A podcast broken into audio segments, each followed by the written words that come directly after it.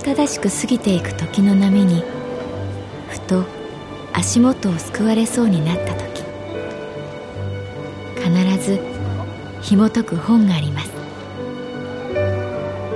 その本にはある女性の人生が描かれています。どこにでもあるごく普通の人生。でも本の中の彼女に出会うと心の湖に波紋が幾重にも広がるようにゆっくりと優しい言葉が満ちていきます。今日はどんな彼女に会えるでしょうか？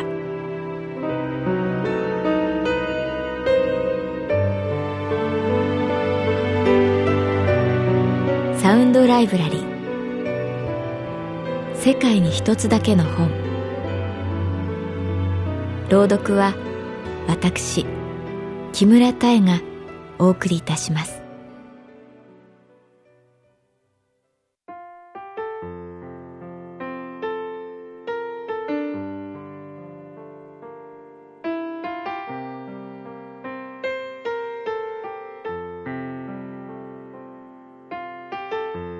私の名前は月原かな子38歳。旅行会社に勤めているお昼休み職場のみんなでランチに出かけた時本の話になった昔夢中になって読んだ本はという話題で私が真っ先にシドニー・シェルダンと言うと20代前半の子たちの頭にはクエスチョンマークがいくつも並んだ。え、ほら、ゲームの達人、時間の砂、真夜中は別の顔。私、あれ読んで翻訳家になろうと思ったくらいなんだけど。言えば言うほどみんなが引いていくのが分かった。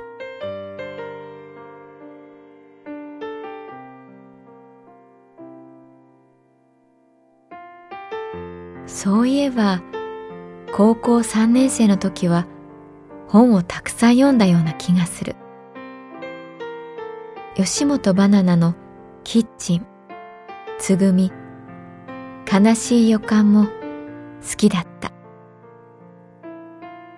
その年は平成元年手塚治虫が亡くなり松下幸之助が亡くなり美空ひばりが亡くなり、松田優作が亡くなり、ベルリンの壁が崩れた。消費税が施行されたので、缶ジュースが100円で買えなくなって、ショックを受けた覚えがある。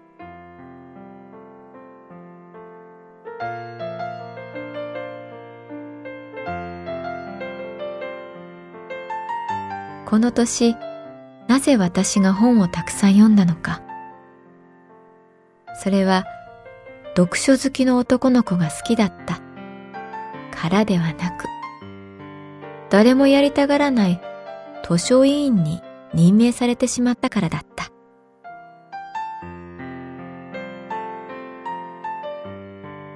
私の通った高校は珍しく閉会式の図書室だった。生徒は書籍カードで本を探し、そのカードをカウンターの向こうにいる図書委員に渡す。図書委員はカードに書かれたアルファベットと数字を頼りに本を探し生徒に渡す。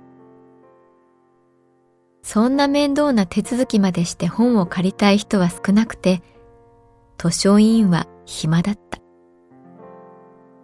ただ、目の前には時間と本だけがあった。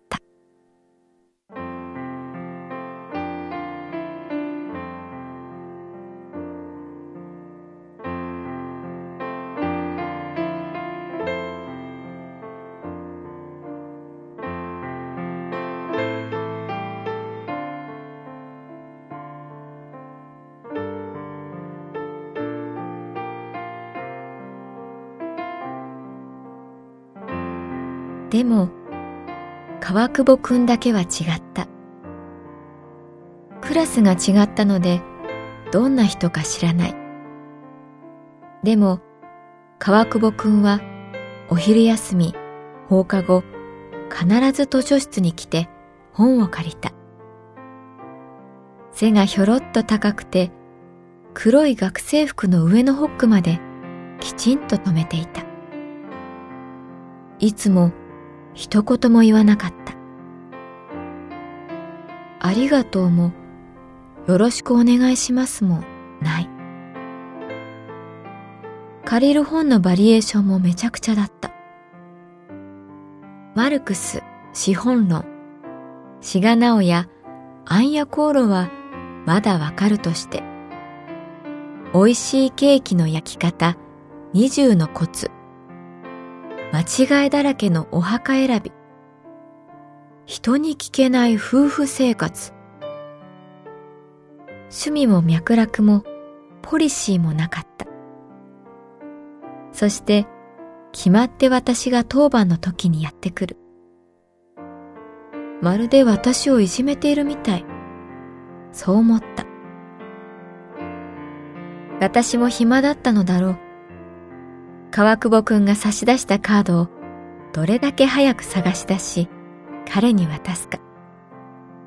売られた喧嘩は買うしかない。そんな気持ちで彼を待つことになった。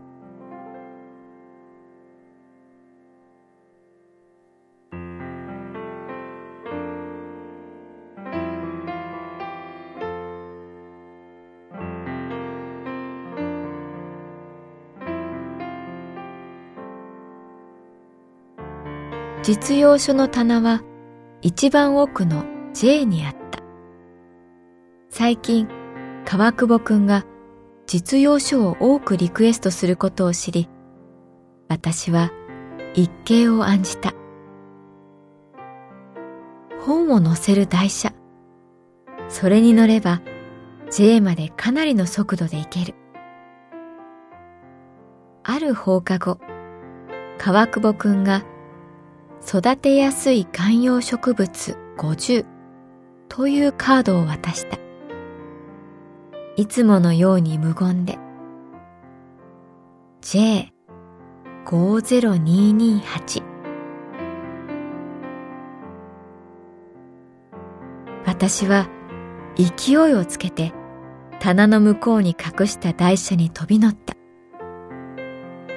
いくつもの棚が左右に流れて見えた。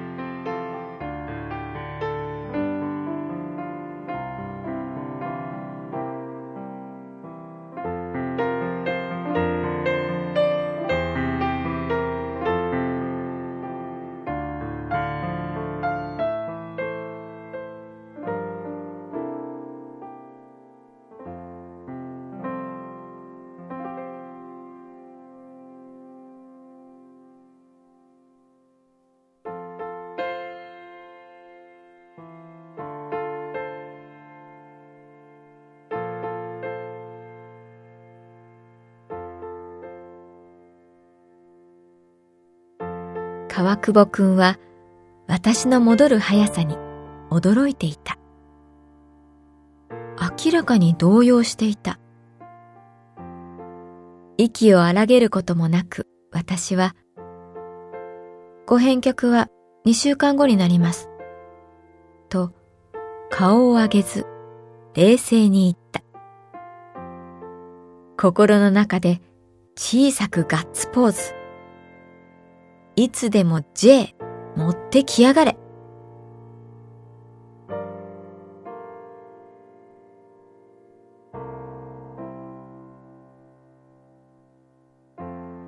ぼ、ぼ、僕もね。突然、川久保くんが言った。きょ、去年、と、と、図書委員だったから、わかるんだけど、ち、ち、J は遠いよね。私は川久保くんの顔を見た。額に汗がいっぱい。ズボンのポケットのあたりをぎゅっと握りながら話す。ああ、そのつまり、あれ使ったから。私は人差し指で棚の後ろの台車を指した。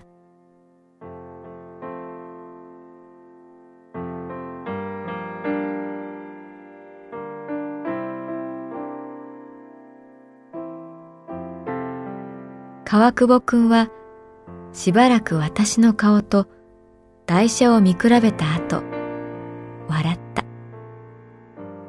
その笑い声は静まり返った図書室に響き渡った。でも私もなんだか笑えてきて一緒に大声で笑った。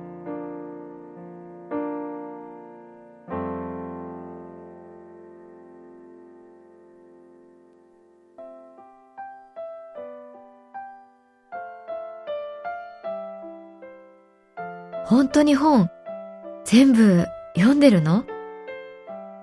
私が聞くと、う、うん、た、た、大概はね。と彼は言った。い、いつも置いている、ぬ、ぬ、ぬいぐるみをさ、さ、逆さまに置くのが、その時の、サイン。え？ひ、人に聞けない夫婦生活。面白くて、か、買ってしまった。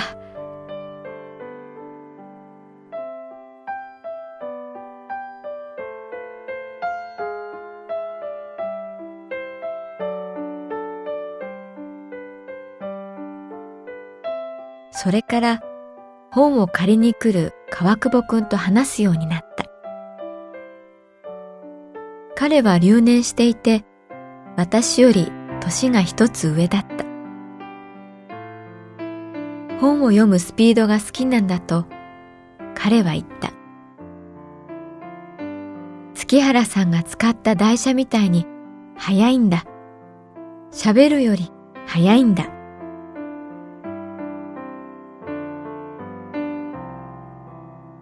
川久保くんは松田優作が大好きだった。私には男の匂いが強すぎて、その魅力がよくわからなかったけれど、彼にとってはヒーローだった。西日が差し込む誰もいない図書室で、川久保くんはよく松田優作の携帯模写をやってくれた。その映画を見ていない私には宇宙人のモノマネにしか見えなかった。でも、川久保くんの表情は必死で、その必死さが痛くて、なんだか私は引き込まれてしまった。そして驚いたことに、松田優作になりきった川久保くんは、流暢にセリフを喋った。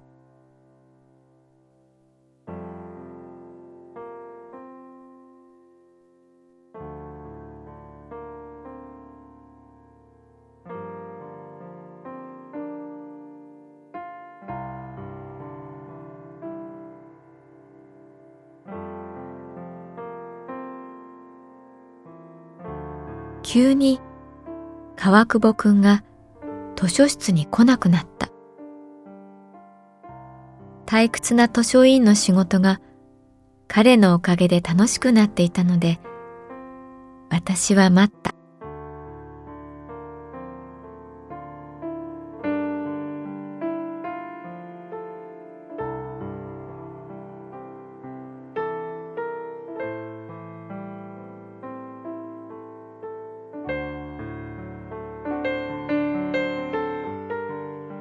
雨が降り、秋晴れがあり、月が欠け、やがて満ちて、やってきたのは、彼のお母さんだった。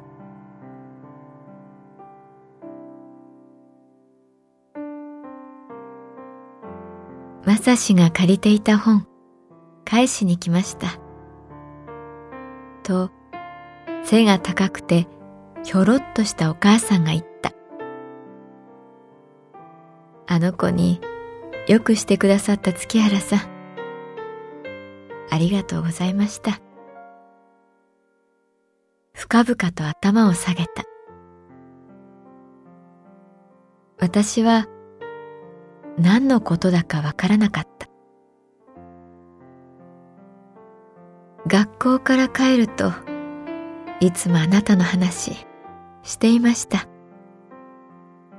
病室の枕元にあった本です。よかったらもらってやってください。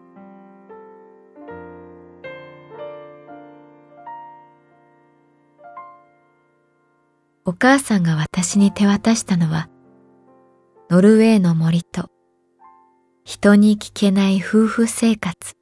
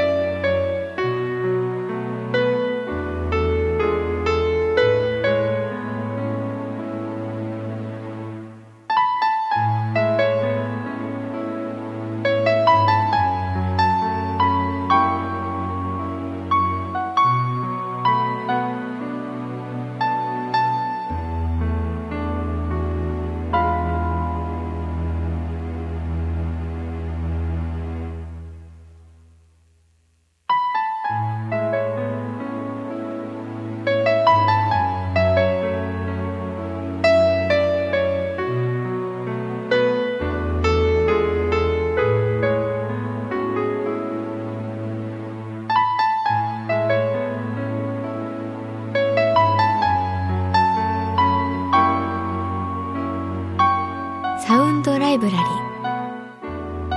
世界に一つだけの本。作構成。北坂雅人。朗読は私木村多江でお送りいたしました。